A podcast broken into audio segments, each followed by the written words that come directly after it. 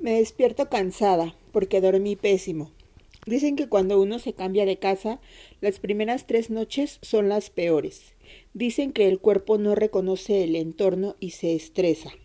Yo creo que eso es cosa de gatos y que dormí mal por culpa del espejo. Está como poseído, en serio. O eso parece, porque soñé toda la noche con él. No es que yo sea vidente, al contrario, en general nunca me acuerdo de mis sueños. Por eso creo que el espejo tiene algo. No es normal que haya soñado como cinco veces seguidas con él, que lo volvía a encontrar enterrado, que había réplicas por toda la casa, que lo tomaba con unas manos que no eran las mías, que los ángeles me miraban y las tres mujeres me llamaban, y aun así, con todos esos sueños, nunca vi mi reflejo. No pude.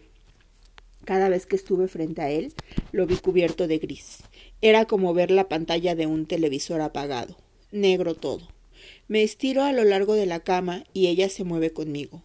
Las ruedas no están fijas, así que el piso de madera no ayuda mucho. El quiltro ya no duerme a mis pies. Eso significa que deben ser como las once de la mañana. Lo corroboro cuando tomo el celular y veo la hora. Me pongo las pantuflas, que en verdad son calcetines chilotes, y me levanto. Ahí está el espejo. Es como el Dios de mi mamá. Siento que me mira y eso me perturba. Si mi mamá no fuera católica, quizás yo tendría el peso divino sobre los hombros. Pero ya cagué. Camino hasta el espejo y veo mi reflejo en él. Por fin tengo la certeza de que no estoy en un sueño. Eso me calma. Paso los dedos por encima del borde irregular, desde abajo hacia arriba. Recorro las mujeres, llego a los ángeles tienen algo de bonito y macabro a la vez. Me pregunto si serán ángeles o demonios. Su gordura y sus alas me dicen que son ángeles. El gesto en sus caras me dice lo contrario.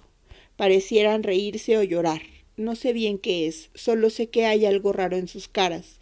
Quizás el que hizo el espejo tampoco lo tenía muy claro, y por eso quedaron así, ni felices ni tristes, ni buenos ni malos. Decido que averiguaré de dónde viene el espejo. No tengo nada mejor que hacer. El flaco sube y sube fotos veraniegas a Facebook mientras yo ordeno cajas y muero de calor. Esta será la aventura que le contaré cuando vuelva de vacaciones. El que me pasó en la etapa de Arcania, y yo le diré que me da lo mismo. No me va a creer, se reirá en mi cara. En ese momento, entonces, le preguntaré si quiere conocer la historia del espejo encantado, y para eso, para tener una historia, tengo que ir a buscarla. Así que iré a una tienda de antigüedades para empezar por lo básico, su origen.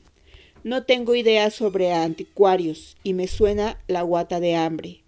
Así que resuelvo que primero tomaré desayuno y después veré cómo lo hago. Tiro el cubrecamas hacia adelante para que mi mamá crea que hice la cama y ordeno un poco mi pieza. Mientras más contenta la deje, menos molestará. Paso al lado de la ventana y veo el manzano en el jardín. El quiltro está bajo su sombra. Todavía no descubro si su fijación con el árbol es porque le gusta o porque ve algo más. Dicen que los animales pueden percibir cosas que uno jamás vería. Yo me pregunto si ese es el caso del quiltro, aunque me cuesta creerlo, porque él es un volado como yo.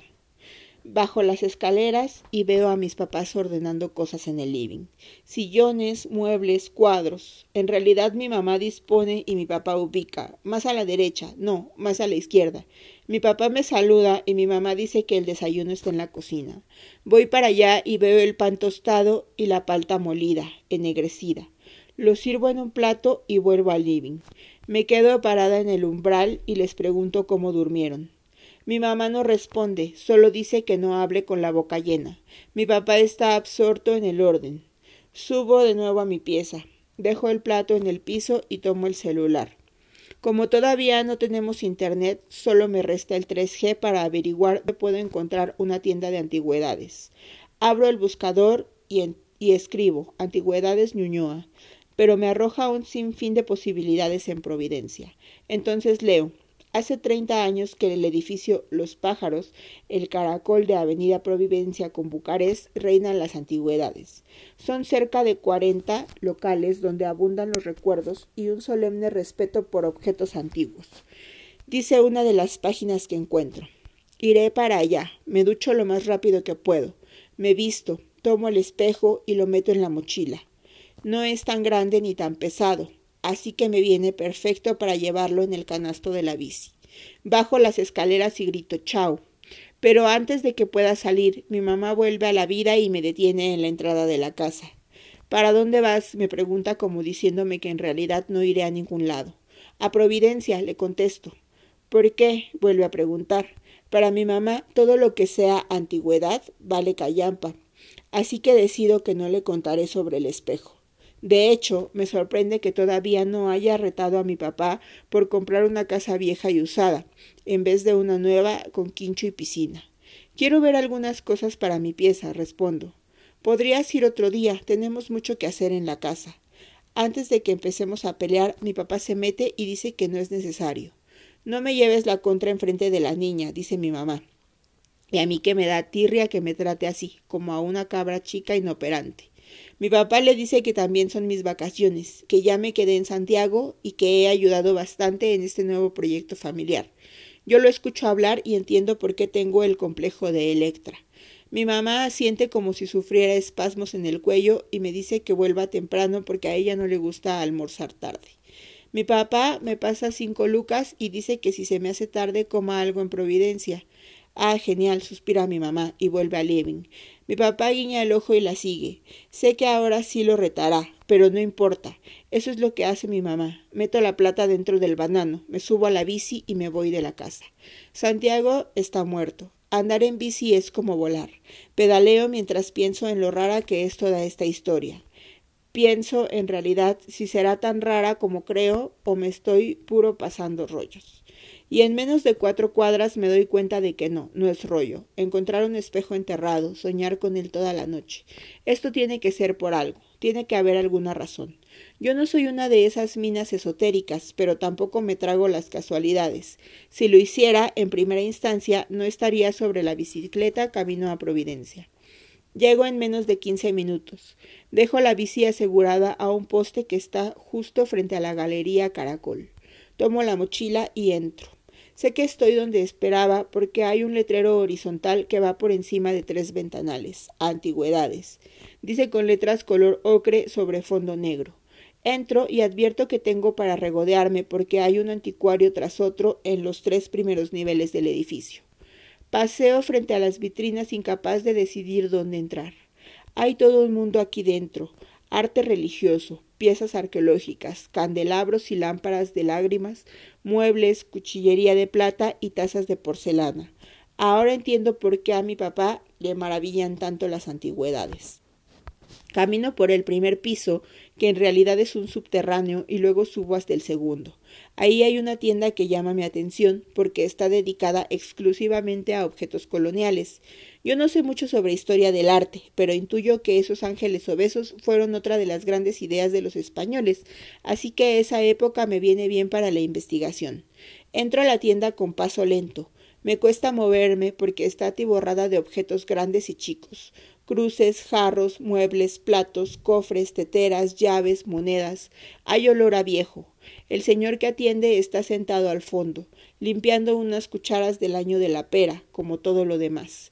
Está lleno de canas y barba y arrugas, y pronto pienso que él va de la mano con el inventario de la tienda. Me mira, y como no me alcanza a ver, se pone sus anteojos poto de botella. Buenas tardes, señorita, me dice con tono amable. Hola, ¿cómo está? le respondo. Muy bien, ¿en qué la puedo ayudar? El viejito me da confianza, así que me acerco y le digo que necesito información acerca de algo que ando trayendo. Él asiente y hace un ademán para que muestre el objeto en cuestión. Saco el espejo de la mochila y lo dejo sobre el mueble de vidrio que separa al viejo de mí. Él prende una lámpara que está encima y la trae más cerca de sí junto con el espejo. Saca otros anteojos que parecen binoculares con lente de microscopio y empieza a revisar cada esquina, cada detalle. Sus dedos recorren el borde irregular. Pasa por las mujeres hasta llegar a Los Ángeles y ahí se detiene.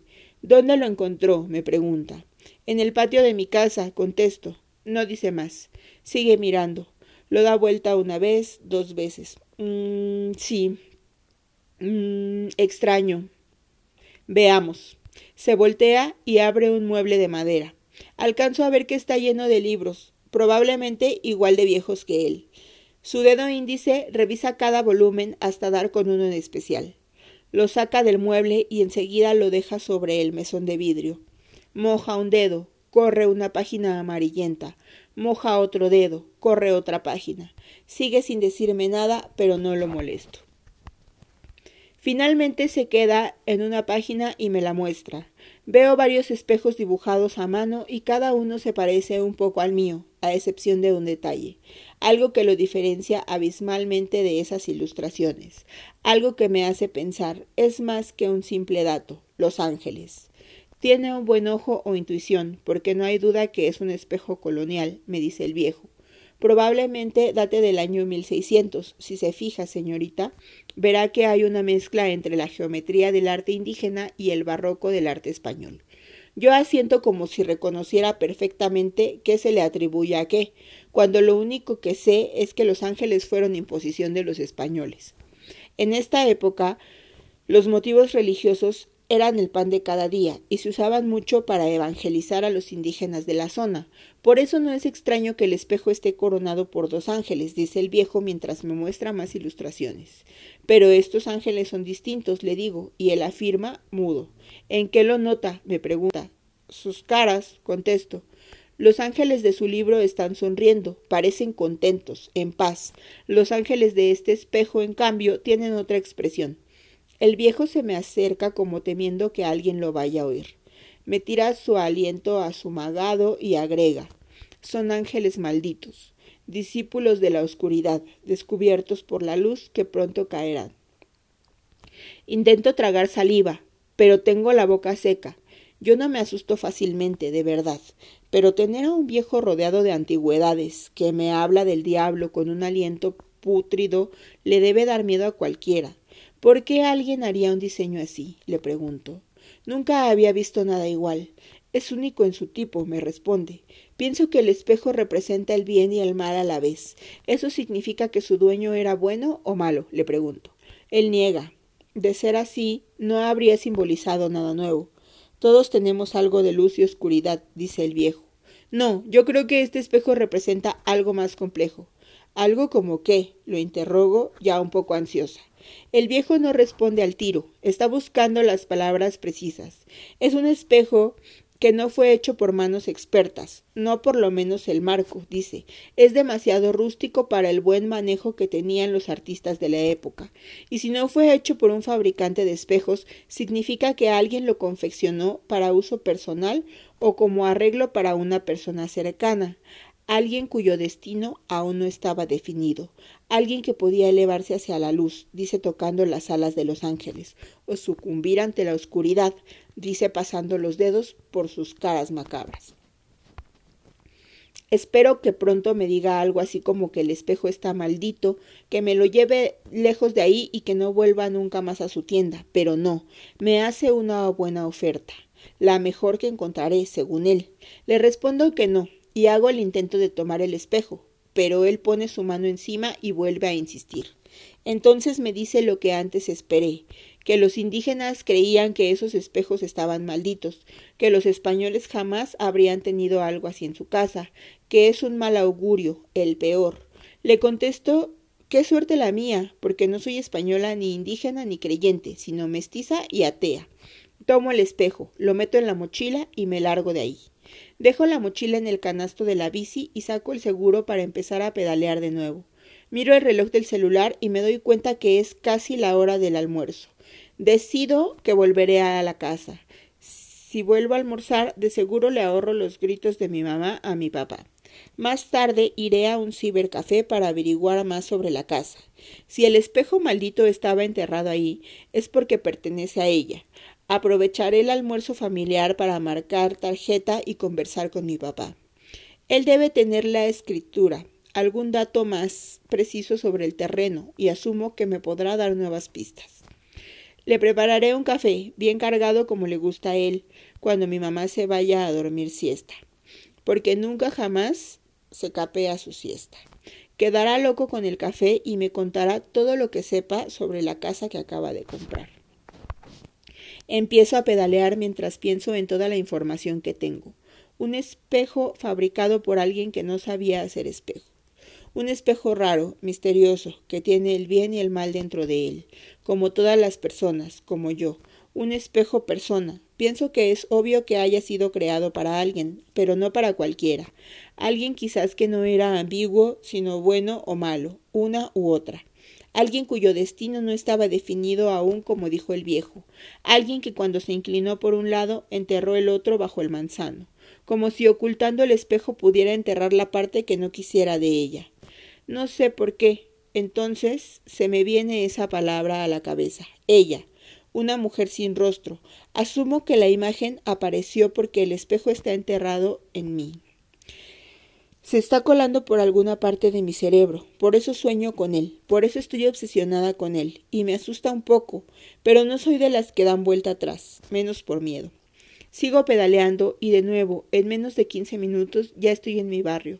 A medida que me acerco, no me, no me gusta lo que veo. Humo. Temo lo peor. Nunca rezo, así que aprieto fuerte las manos del manubrio y empiezo que no sea, y espero que no sea mi casa.